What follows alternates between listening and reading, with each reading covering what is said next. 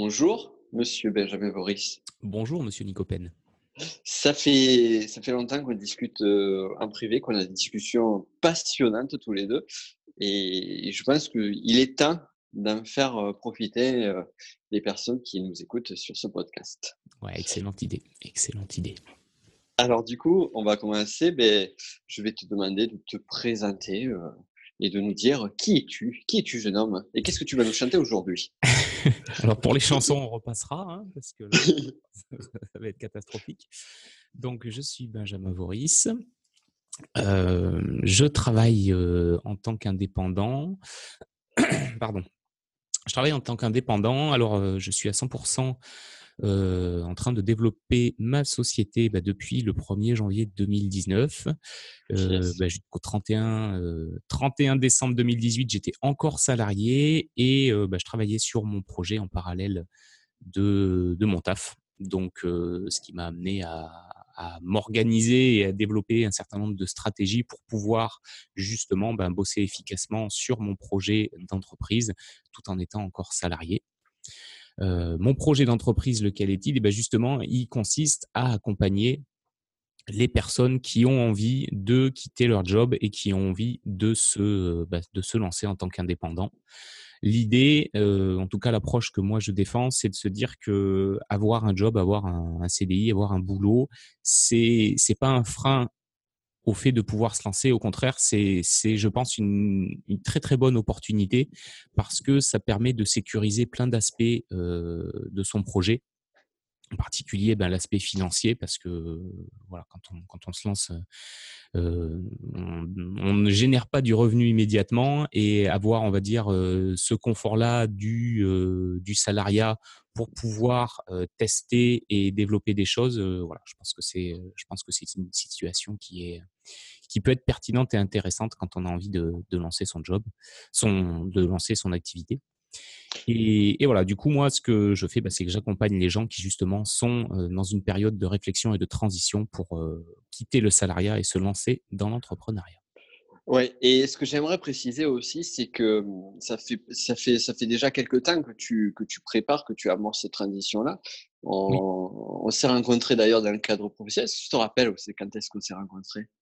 Ouais, on s'est rencontrés à un business club café à Toulouse, un dimanche matin. Ouais, ouais, ouais. Une rencontre d'infopreneurs. Je ne connaissais personne. D'ailleurs, j'étais pas du tout entrepreneur. Hein. J'étais, j'étais touriste à l'époque, mais je m'étais dit tiens, je vais, vu que j'ai envie d'être entrepreneur, je vais aller dans un endroit où il y a des entrepreneurs. Ouais, et euh, c'est vrai que je m'étais inscrit, alors pas par hasard, hein, mais mais je m'étais inscrit sur cet événement qui avait l'air sympa. Et c'est vrai qu'on s'est on s'est rencontrés comme ça la première fois. Et on a rencontré, enfin j'ai rencontré d'autres personnes avec qui je suis resté bien en contact, bah, notamment Yannick, Alain, oui, Dominique, Dominique So aussi. Excellent, excellent. Enfin, voilà, c'est très très marrant. Bah, d'ailleurs, Yannick, donc, qui a été interviewé sur le podcast, et, euh, et Dominique, je l'interviewerai, Dominique aussi, et, Stéphane Munier, parce qu'ils ont vraiment de quoi dire aussi. Ouais, c'est des chouettes entrepreneurs. Et c'est intéressant ce que tu dis, et on va, on va revenir là-dessus, et après, on ira sur un autre axe avec lequel j'aimerais traiter avec toi, qui est euh, celui de, de, de ton groupe Facebook, où tu as fait quand même quelque chose qui est assez, euh, assez ouf, mais ça, on le dira après. C'est le petit teasing qui, prépare, qui prépare la suite. Mais avant cela, donc, tu, tu as relevé quelque chose d'intéressant et de, même d'intéressant de, qui préoccupe beaucoup de personnes, c'est la partie sécurisation avant le lancement de la création de société. Et je sais ce qui est assez drôle sur nos parcours, c'est que lorsque moi je me suis lancé, c'était en 2011, et toi, euh, donc tout le parcours que tu as fait jusqu'à présent, on a des parcours assez similaires, et, euh, et aussi notamment sur cette partie sécurisation et préparation de l'entrepreneuriat. Est-ce que tu peux nous dire un petit peu comment ça s'est passé pour toi et euh, quelques recommandations que tu donnerais déjà de prime abord? Euh, oui, quelques recommandations. Alors déjà de prime abord, c'est que euh, si, bah, quand on a envie de se lancer, en général, c'est qu'on a, souvent un projet qui nous tient à cœur, on a souvent une grosse envie. Enfin voilà, il y a, de la motivation derrière qui fait qu'on a envie de, lancer quelque chose. Mais euh, alors, je parle pour pour moi hein, parce que évidemment tout le monde ne le vit pas de la même manière. Mais générer des revenus avec une entreprise, ça se fait pas du jour au lendemain. Ça peut même être un peu long à venir, surtout, moi je partais de 0-0, hein, j'étais un pur, euh, pur salarié, pur produit de, de l'éducation et du salariat, hein, ce que d'ailleurs je crache pas dessus, c'était très bien, j'en ai eu besoin pour, euh, pour, pour me développer. Mais au moment où on décide de faire le switch, on a énormément, moi je l'ai constaté, de choses à apprendre. Je veux dire, moi j'ai un, un, profil plutôt d'ingénieur, de technicien, donc j'ai tout ce qui est marketing, vente, c'est des choses sur lesquelles j'avais euh, vraiment zéro zéro connaissance. Mmh. Donc j'avais un, un, gap à rattraper au démarrage qui était très long. Enfin, très long en termes de, de quantité de connaissances sur notamment ces aspects-là. Et le fait d'être salarié, ça me laisse du temps, ça m'a laissé du temps pour me mmh. former. J'ai voilà, j'ai, je me suis formé, j'ai suivi des formations, euh, j'ai lu des livres, euh, j'ai écouté des podcasts. Enfin, j'ai fait beaucoup de beaucoup de contenu pour justement euh, rattraper un peu ce, ce, gap qui me manquait. Mmh. ça c'est intéressant. Voilà, il n'y a, a, pas cette pression de se dire, je sais pas encore vendre. Par contre, je dois vendre parce qu'il faut que je génère des sous. Non, là, je me dis, ok. Alors, ça, ça peut être un peu le piège, on en parlera après, mais là, je me suis dit, ok, tu as, ton salaire qui tombe, c'est très bien. Donc, tu peux prendre le temps de te former, de comprendre comment ça marche et de réfléchir à ce que tu veux faire derrière. Euh, voilà, moi, c'est plutôt l'approche que j'ai eue et qui, qui m'a convenu, hein, parce que voilà, ça, me permettait, notamment voilà, quand tu as une famille, euh, des crédits potentiellement, euh, tout lâcher d'un coup, moi, c'était pas, c'était pas quelque chose de viable. Oui, parce que en plus, quand on s'est rencontrés, je me rappelle, tu étais au, à la, on va dire à l'éclosion, à la naissance de, ouais, du, du moins au début de la gestation de ton projet. Complètement. Euh, et tu me rappelles, tu dis, ben, je suis papa d'un petit, euh, petit garçon de deux mois. Ouais, C'était ça. Ouais, et euh, donc, oui, donc du coup, tu, tu as, un job, tu avais un job d'ingénieur, tu avais donc des responsabilités aussi, parce qu'il faut pas oublier ça. C'est pas, c'est des jobs qui sont quand même assez, assez gourmands euh, assez, qui est assez chronophage. Euh, la vie de famille toute jeune, euh, c'est pas évident du coup. Euh, donc, ce qui est intéressant aussi, c'est que finalement, c'est on, on, peut se dire dans une situation, un contexte comme ça, c'est impossible. Et, et, plus un crédit, non, tu m'as me semble-t-il aussi sur sur, oui, oui, oui, sur ta résidence principale. exactement. Parce que ça aussi, il faut quand même, faut quand même le mettre, mettre aussi dans la balance. Et, et donc, est-ce que, voilà, qu'est-ce que tu dirais à des personnes qui sont dans cette même situation que toi-même tu as vécu euh, bah déjà, je dirais que c'est possible de faire des choses. Ça, c'est la première chose. Après, euh, il faut. Et plus que jamais, alors je te me permets de te couper. Vas-y, vas-y. Je dis plus que jamais parce que et écoutez bien ce qu'il dit là et surtout mettez-le tout à l'heure en perspective quand on va parler de son groupe Facebook et du travail conséquent, colossal qu'il a mis en place. Donc vraiment, pour euh, montrer encore plus que c'est possible. Voilà, maintenant j'arrête de te couper. Merci. euh, donc oui, une première chose, donc c'est déjà effectivement de se dire que c'est possible. Par contre, clairement, ça va demander un certain nombre de sacrifices. Alors des mmh. sacrifices, euh, c'est pas, c'est pas de se couper un bras, mais euh, moi, moi, la première chose que j'ai fait et je pense qu'il est indispensable, c'est de se dire, OK, j'ai déjà des journées, des semaines qui sont bien chargées. Mmh Comment je peux me libérer du temps pour bosser sur mon projet À quel moment dans ma journée euh, ben, je peux me dégager du temps? Ça peut être, euh, alors ça peut être des trucs un peu un peu hardcore euh, en fonction de, de, comment on vit le truc, mais de se dire, ben, je vais me lever une heure plus tôt par exemple. Mmh. Prendre du temps le matin, une heure plus tôt, la maison est calme, je vais bosser sur mon truc. Bon voilà, si comme moi, tu n'es pas spécialement du matin, c'est n'est pas le genre de situation qui est, qui qui est envisageable. Moi, j'ai commencé par me dégager du temps pendant ma pause déjeuner. En fait, j'avais l'habitude souvent d'aller au resto avec mes collègues tous les midis. Et je me suis dit, mais en fait, si tu vas au resto qu'une fois par semaine au lieu de cinq, tu peux te dégager 4, 5, peut-être 6 heures de boulot dans la semaine. Mmh. Et mmh. ce qu'on se rend pas souvent compte, c'est que si tu dégages même, allez, on va dire 5 heures de boulot par jour, par semaine, donc une heure, une heure par jour, mais que tu fais ça, ces 5 heures de boulot, toutes les semaines pendant un an, deux ans, ça commence à te faire un paquet d'heures. Et quand tu cumules tout ça, parce qu'on a, on a toujours tendance à voir sur, sur du très court terme en se disant, mais sur un mois, ça fait que 20 heures.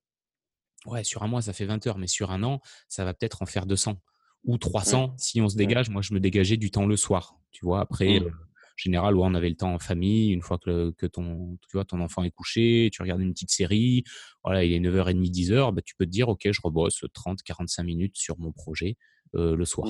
Mmh. Même si tu ne le fais Mmh. pas tous les soirs, si tu le fais quelques soirs par semaine, et que tu cumules tout ça, toutes les petites heures, toutes les petites demi-heures que tu as réussi à gratter par-ci par-là, bah, au bout du bout, Mmh.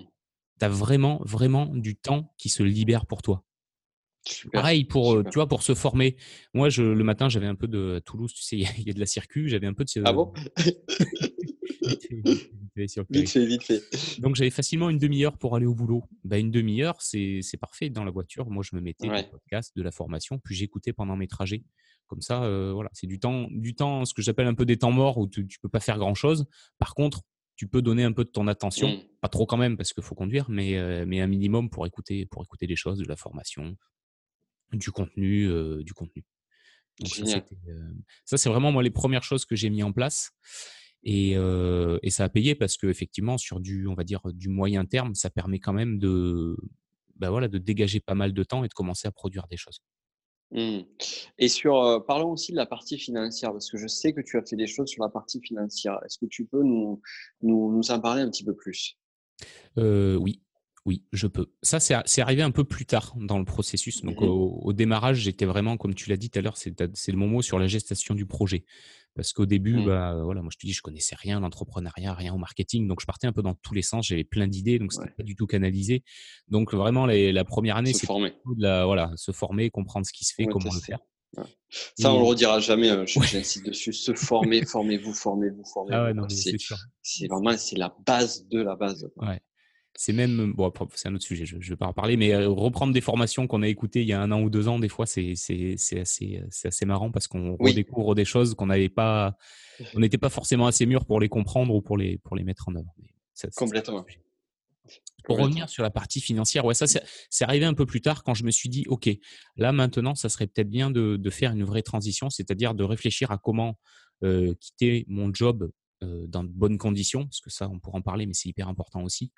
Comment Mmh quitter mon job dans de bonnes, dans, dans de bonnes conditions et transitionner complètement sur une activité, euh, on va dire, d'entrepreneur à plein temps? Et encore une fois, comme je le disais tout à l'heure, être salarié, c'est un super avantage parce que bah, quand tu es salarié, ça te donne droit au euh, crédit, au crédit avec les banques. Mmh. Tu es à ton compte, surtout quand tu démarres, Mmh. on verra quand tu as, une société depuis 5-10 ans, c'est différent.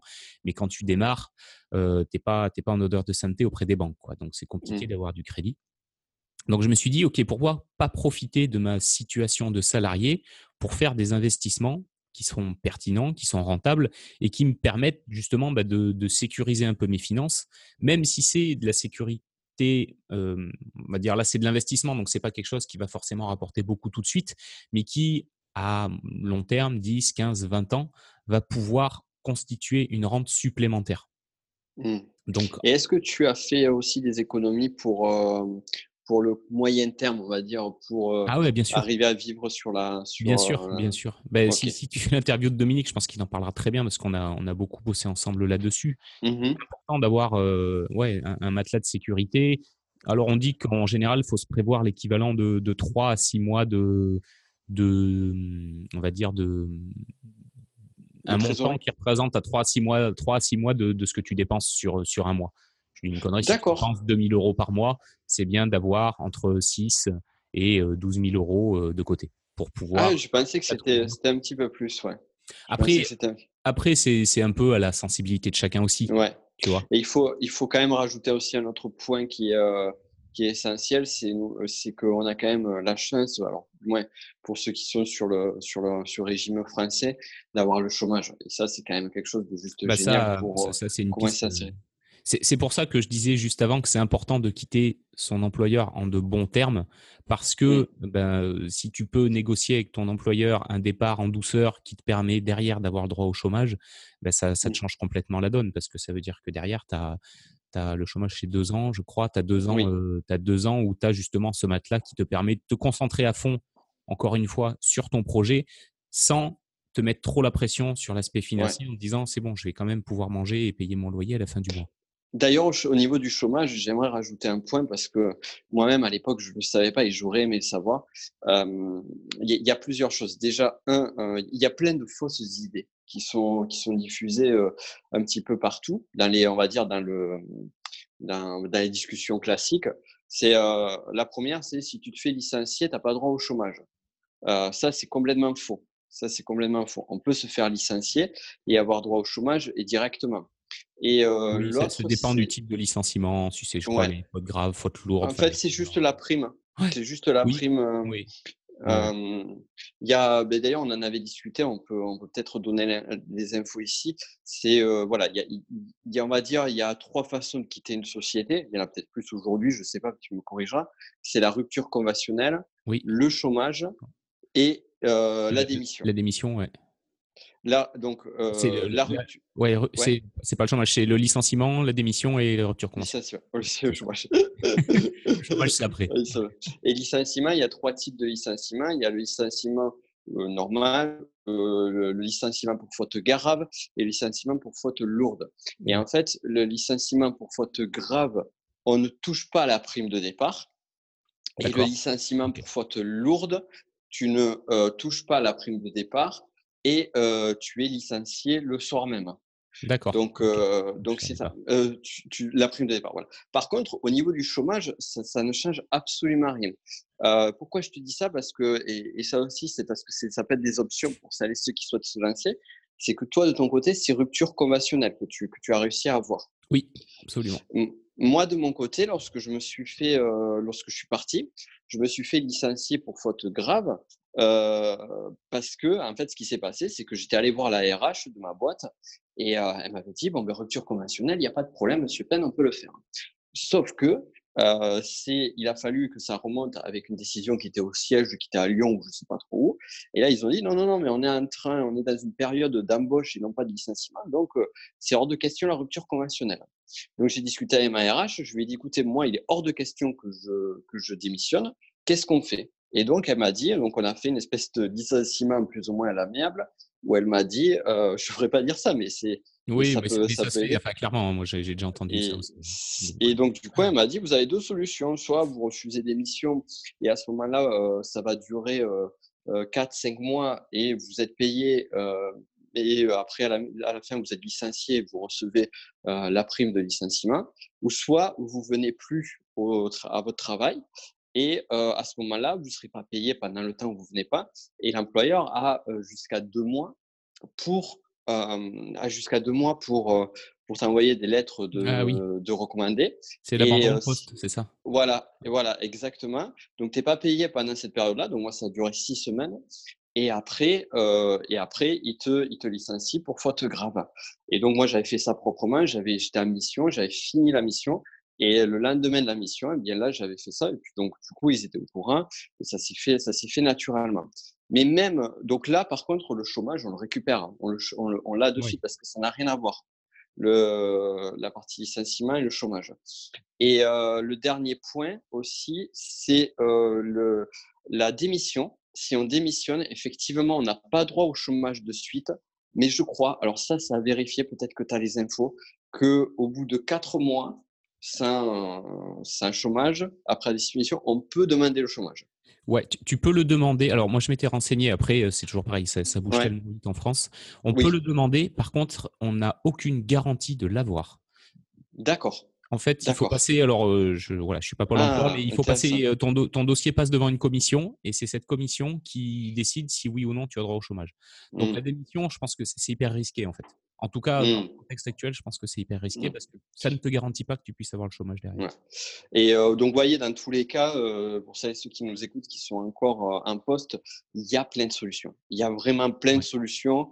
Renseignez-vous sur, voilà, là, on vous donne des infos selon les différentes périodes où, où on l'a fait, mais voir se réactualiser sur, les, sur le code du travail. Mais il y a vraiment des solutions qui sont confortables. Et le fait d'avoir le chômage, c'est intéressant. Et aussi, autre point, peut-être que tu peux en parler plus en détail, c'est il est possible d'avoir le chômage et de créer son entreprise.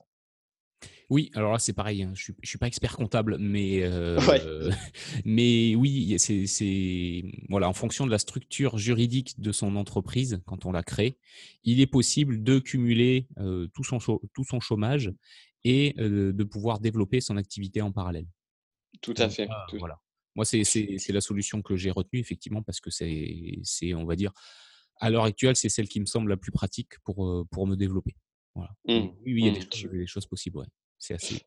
C'est assez bien foutu. Il faut bien se renseigner. Le, mieux, c'est toujours pareil, c'est d'aller voir un spécialiste, donc un, cabinet d'expertise comptable qui, qui, a tout à fait les compétences et dont c'est le métier pour, pour orienter vers la bonne solution. Mmh. Comme on a tous, j'ai envie de dire, une situation qui est un peu différente en général. Mais oui, il y a des choses faut le reconnaître, c'est quand même assez bien fait. Il y a des choses qui existent pour, pour se retrouver dans une situation qui convient bien. Ouais, ouais, complètement, complètement. Oui, tu as raison, tu, fais bien de préciser ça. Tout est, tout est cas particulier. Tout est vraiment cas particulier. Même dans notre métier du business de la connaissance, il y, a, y a mille et une façons d'exercer ce métier-là et mille et une façons de choisir les structures de société, l'approche. C'est ouf, c'est juste Parce qu'après, après, c'est pas que c'est compliqué, mais il y a, y a, plein de façons suivant si on veut se verser un salaire, si on veut se payer en dividende, suivant. Voilà, il y a, beaucoup de, il y a beaucoup de possibilités et choisir. Je pense que c'est, pour le coup, c'est un peu risqué. Complètement. Parce qu'après, le choix est fait, euh, c'est difficile de revenir en arrière. Ouais. Euh, peut-être qu'on fera un podcast. J'essaierai de trouver une personne qui justement pourra répondre à ces questions. Ça pourrait être. en tout cas, déjà, merci beaucoup parce que tu nous as donné des, euh, des pistes qui sont qui sont très très pertinentes sur la partie euh, la partie entrepreneuriale. Et euh, du coup, sur la partie stratégie, stratégie business. Euh, donc, pour rappel, tout à l'heure, je disais, attendez, écoutez bien, euh, lorsque tu nous disais ta, va dire ta, situation professionnelle et la façon dont tu travailles et où tu sors, où tu trouvais du temps pour travailler. Tu as réalisé un défi qui est juste monstrueux l'année dernière, en 2018. Est-ce que tu peux nous en parler un petit peu plus en détail? Ouais, bien sûr, bien sûr, bien sûr. En fait, c'est, ça a démarré à l'été, alors l'été 2017. Je je réfléchissais un petit peu les, canaux sur lesquels j'avais envie de communiquer, de partager du contenu. Tu sais, il y a maintenant il y a, du podcast, il y a de la vidéo, il y a du, ouais, il y a du blog, il y a plein de, il y a plein de vecteurs qui existent. Complètement. Euh, moi, un vecteur qui me parlait bien, que je trouvais sympa et un peu nouveau, c'était de créer un groupe. Alors nouveau entre guillemets, nouveau pour moi en tout cas, c'était de créer un groupe privé sur Facebook. Mmh. Donc, en, ouais, c'était à l'été 2017, j'ai créé ce groupe-là. Euh, je commençais à avoir quelques membres. Euh, c'était, c'était très sympa. Et euh, voilà, au début janvier 2018, je me suis mis, euh, comme toi, tu fais beaucoup d'ailleurs, hein, début d'année, un, défi sur l'année. Je me mmh. suis dit, OK, ça serait bien que tu essaies de publier du contenu tous les jours. Alors, tous les jours de la semaine, le mmh. week-end, j'ai plutôt tendance à, couper et à couper un peu le mmh. business. Tous les jours, de publier un contenu sur, euh, sur le groupe. Donc, donc je m'y suis tenu, tu vois. Ça, alors à quelques jours près, il y a toujours, il y a, eu quelques exceptions, mais globalement, globalement, ça s'est bien passé. Et et ouais, c'était une super expérience parce que on en revient un peu à ce que à ce que je disais tout à l'heure, le fait de, de, faire un petit peu, mais de faire tous les jours. Et le fait de mmh. publier un peu de contenu tous les jours, d'une part, bah, ça, ça permet de développer cette capacité à justement à trouver des idées, à bosser un peu la créativité. Ça m'a permis de développer aussi le, on va dire, alors c'est un grand mot, mais des capacités rédactionnelles, donc devenir meilleur, ah ouais, mais plus convaincant, plus voilà, plus percutant. Tu as chopé un niveau de fou en copywriting. Hein. Ouais, ouais, ça m'a vraiment ça m'a beaucoup aidé. tes mails, je, je, recommande, je mettrai les ressources juste en dessous de ce podcast. et je vous recommande vraiment de lire ces mails parce que c'est ultra qualitatif. Vas-y, pardon. Et, l'idée, c'est encore une fois, c'est ça. C'est et moi, le premier, on, voit toujours sur du trop court terme. Et là, en me disant, OK, tu vas bosser là-dessus pendant un an, et tu verras dans un an si tu as, si as progressé et comment ça s'est passé. Et encore une fois, voilà, de, bosser un petit peu sur un sujet, mais de le faire tous les jours. Tu, vois, rédiger, enfin, pour le groupe, alors au début, ça me demandait un peu de temps, mais maintenant, euh, rédiger un poste, c'est devenu beaucoup plus naturel. Les idées viennent facilement. Euh, j'ai pris des automatismes, donc ça me demande des fois 10, 15 minutes, pas plus par jour. Mmh. Mmh. Alors, c'est pas ça qui me fait vivre, on est bien d'accord, mais ça me permet de, de, me lier aussi à ma communauté parce que c'est un bon moyen d'échanger avec les commentaires dans Facebook. C'est vrai que c'est facile de. Les Et du coup, tu as créé une communauté? Comment? Tu as pu créer une communauté Tu as pu arriver à souder une communauté autour de ce travail? Ouais, ouais, ouais, clairement. Clairement, clairement. Que et au niveau business, est-ce que tu, euh, qu'est-ce que ça, qu'est-ce que ça donne? Eh ben, Je, m'en sers aussi pour faire la promotion de, mes offres, que ce soit, alors moi je fais de la mmh formation, euh, de la formation numérique et aussi de, du coaching en direct, donc ça me permet de, oui, complètement, ça me permet de promotionner mes offres. C'est le but aussi, hein, clairement, hein, mmh. clairement. Tout comme, euh, voilà, certains passes vont passer par du 100% YouTube ou après, alors c'est plus la stratégie, mais j'ai aussi une stratégie de, de, de, sélection, on va dire, des membres à l'entrée du groupe. Mmh. Et c'est d'avoir, c'est pas d'avoir 10 000 personnes, c'est d'avoir un groupe qui soit pas quantitatif, mais vraiment qualitatif. Donc vraiment, essayer d'attirer des personnes qui vont être intéressées par ce que je peux avoir à partager. Sinon, c'est une mmh. perte de temps pour eux parce qu'ils liront jamais ce que je publie et une perte de temps pour moi parce que je vais peut-être avoir du monde dans le groupe, mais derrière, c'est pas, voilà, c'est pas pertinent en termes, en termes qualitatifs. D'accord. C'était vraiment voilà, de s'orienter sur, sur des personnes qui sont soit en transition, soit qui ont une envie de projet, soit qui sont déjà lancées, mais qui ont besoin peut-être de réamorcer un peu le, le truc pour se relancer. Donc, donc l'idée, c'était vraiment ça, complètement. D'accord, d'accord, très intéressant. Et là, aujourd'hui, quelles sont tes, tes perspectives? Qu'est-ce que tu retires de cette expérience-là pour construire l'avenir, on va dire? Alors pour moi, ça reste une. Enfin, je pense que c'est une très bonne base le groupe Facebook pour construire une communauté. Euh, d'autant que clairement, enfin, ça a été annoncé plusieurs fois, mais, mais voilà, chez Facebook, ils, ont, ils, mettent vraiment des moyens sur les groupes. Il y a des nouvelles fonctionnalités, il y a beaucoup de choses qui sont arrivées, notamment en 2018. Donc, je pense que c'est un bon, euh, c'est un bon vecteur pour créer une communauté et créer de l'échange. Parce mmh. que il y a l'aspect technique, bah, justement, il n'y a pas d'aspect technique en fait. C'est facile, il n'y a, pas, a pas de truc à installer. Il suffit d'avoir un compte Facebook pour créer un groupe.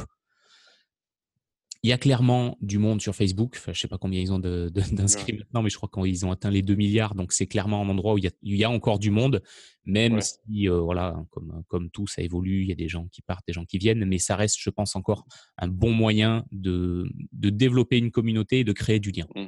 Clairement. Donc, ça va être clairement encore pour 2019, moi, un, gros vecteur de, de stratégique pour le, pour le développement de mon activité. Est-ce que tu le vois comme un vecteur principal ou est-ce que tu, envisages d'autres euh, d'autres ressources aujourd'hui, d'autres approches euh, que le groupe Facebook? Est-ce que tu y as réfléchi un petit peu? Ouais, clairement, je pense qu'il faut être euh, multi-vecteur. Enfin, faut... Mmh. Demain, j'ai, je, je, je, publie un truc qui passe pas auprès de Facebook, il me ferme mon compte. Qu'est-ce qui se passe? Je perds tout. Je suis mmh. pas maître de, de ce qu'il y a sur Facebook. C'est Facebook. Mmh mettre du contenu. Si demain il décide de me bloquer mon compte ou de supprimer des choses, je pourrais pas faire. voilà, potentiellement je perds tout. Donc c'est important d'être multivecteur, multicanal quoi. Moi je sais que quand les gens arrivent sur le groupe en général, je fais un petit message pour les accueillir et je les renvoie vers des ressources que je peux avoir, notamment mmh. l'inscription à ma, ma, liste de contacts privés pour pouvoir garder le contact. Si demain Facebook me ferme tout, j'ai encore accès à leur email, donc je peux les recontacter, renvoyer du contenu via mes emails. Donc je vais mmh. plutôt essayer d'avoir, euh, on va dire, plusieurs canaux et de faire en sorte qu'ils s'entrecoupent les uns les autres. D'accord, d'accord. Quand quelqu'un arrive sur, euh, me connaît ou rentre dans, dans, ma communauté par ma liste d'emails, je vais lui envoyer un message pour lui dire bah, si ça t'intéresse, tu peux rejoindre le groupe Facebook. Euh, voilà, si ça t'intéresse pas, tant pis, mais en tout cas, j'essaie de croiser les canaux. Mmh, super, super, super. Il va y avoir aussi un peu le podcast. Je me suis mis au podcast euh, assez récemment. Oui. Donc, euh, euh, voilà, c'est aussi un vecteur. J'aime bien, j'aime bien des podcasts. C'est super intéressant. C'est un format très intéressant le podcast, je trouve. Ouais.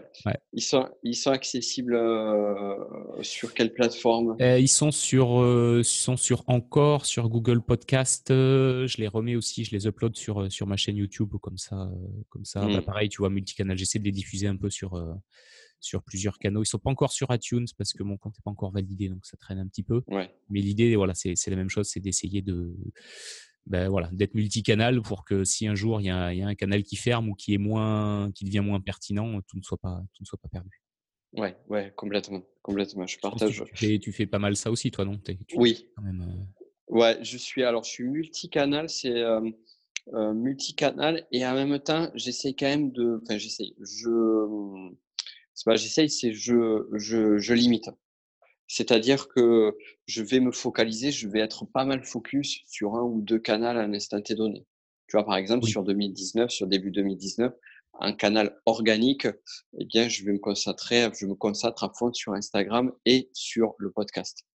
Et euh, il y a quelques années en arrière, c'était YouTube. Donc, à chaque fois, je vais avoir plus une, un focus.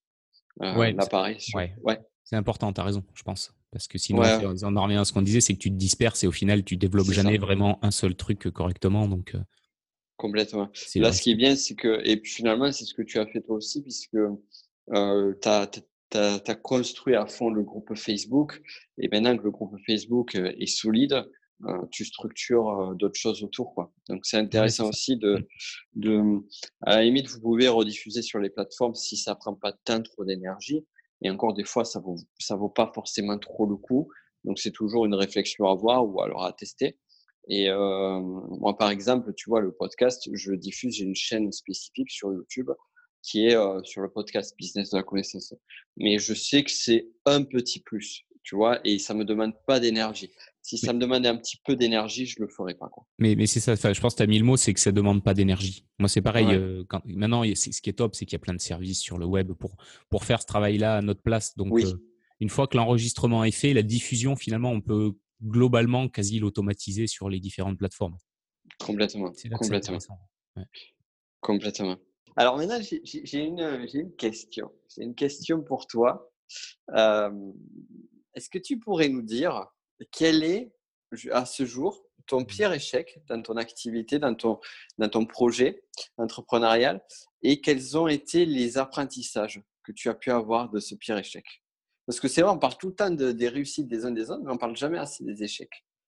Ouais, c'est une très bonne question, effectivement. Et c'est souvent, euh, moi je, l'ai vécu euh, dans mon job de salarié aussi, tu apprends, souvent plus de choses quand, euh, quand, tu fais face à des difficultés.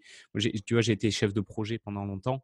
Quand un projet se passe bien, finalement, tu n'apprends pas grand-chose, ça se passe bien. Par mmh. contre, quand tu fais face à quelque chose de compliqué, c'est là que tu comprends ce que tu as mal fait et que tu commences à réfléchir à comment améliorer.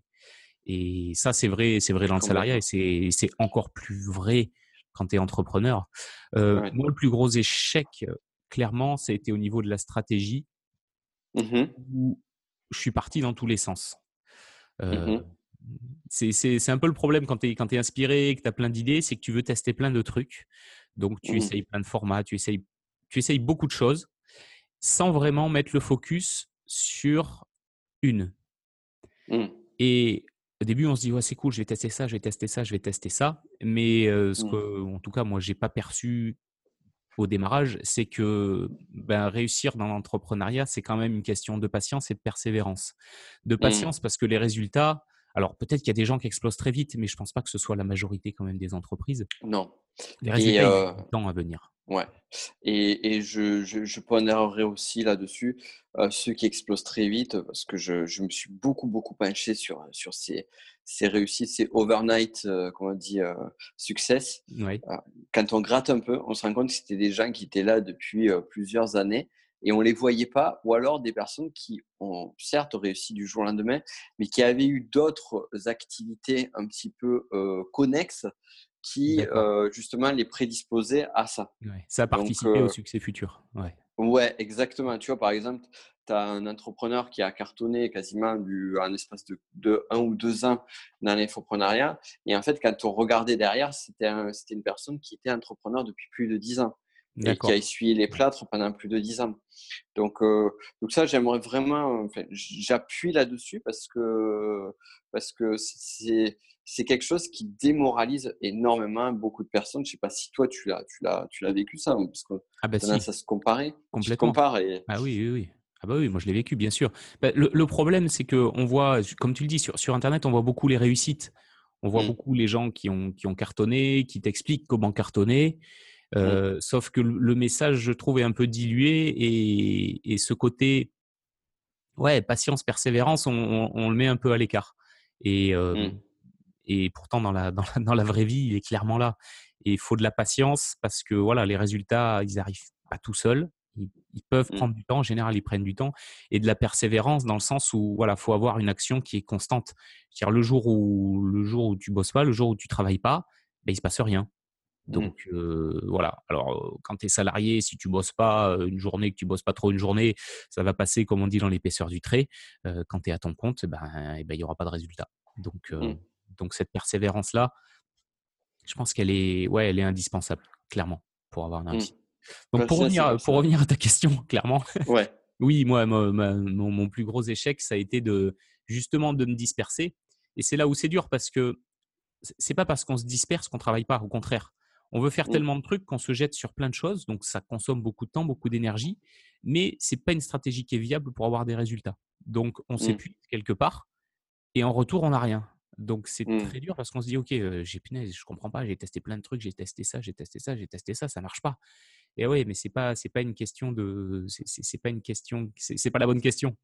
En Mmh. fait, c'est quelle est vraiment ta stratégie, sur quoi tu veux mettre ton focus et ensuite dirige toutes tes actions là-dessus. Mmh. Moi, c'est en Mmh. tout cas, c'est la leçon que j'en ai que j'en ai retirée et c'est pour ça que voilà, comme je te dis, tu l'as très bien soulevé très tout à l'heure, je vais me focaliser notamment sur le groupe Facebook. Je suis en train de Mmh. voilà, mettre à place justement cette stratégie pour 2019 et c'est important de faire ce travail-là au démarrage pour euh, voilà, pour, pour pas se disperser et justement s'épuiser euh, s'épuiser dans tous les sens. Mmh, mmh. Très intéressant, très intéressant. Et, euh, et oui, en plus, c'est à dire cette, euh, cette erreur que tu as faite, euh, on l'a fait tous, quoi. On l'a tous fait Oui, j'ai l'impression. on... ouais. C'est clair, je te rassure, je te, je te rassure là-dessus. Et même parfois, euh, en étant euh, avancé euh, dans un domaine, on peut avoir tendance à y repartir. Et donc, donc ouais, c'est très, très, très, très bon conseil. Très bon conseil. Et c'est ça que c'est un peu piégeux parce que justement, enfin, quand, quand tu as plein d'idées et que tu es enthousiaste et que tu as envie Ouais. de tester plein de trucs, des fois, il faut arriver quand même à se canaliser et à se freiner un peu sur, ce, Ouais. sur cet aspect-là. C'est assez, c'est assez vicelard finalement comme, euh, Oui, oui. Ouais, c'est sûr. Et comment est-ce que tu aurais des conseils justement pour, euh, pour arriver à ne pas succomber à cette tentation de d'aller euh, sur du Ouais, ouais. J'aurais deux, deux conseils. Le, le premier, et moi, ça m'a beaucoup aidé pour se canaliser justement, c'est de, tu vas profiter notamment là, là du début d'année pour poser les bases de son année. Se dire, OK, cette mmh, année, mon focus, je le mets sur quoi? C'est mmh, quoi mon, mon grand, mon grand projet? C'est quoi? Est-ce que je me dis, je développe un podcast? Est-ce que je développe un groupe Facebook? Est-ce que je développe ma liste d'emails? Enfin, peu importe. mmh, De commencer à se poser avant de se jeter euh, dans les, on va dire, dans, dans les actions à, à tout va et de régulièrement refaire le point. Moi, je refais le point tous les matins. Tu vois, je, je prends 5-10 minutes pour me dire, OK, ce que tu vas faire aujourd'hui, mmh. c'est bien en accord avec ce que tu avais prévu de faire pour ton année, pour ton mois, pour ta semaine. Donc Tu ça, le ça fais à peut- quel moment ça? Au tout début, dès que tu commences à bosser? Ouais, en général, moi, je le fais le matin.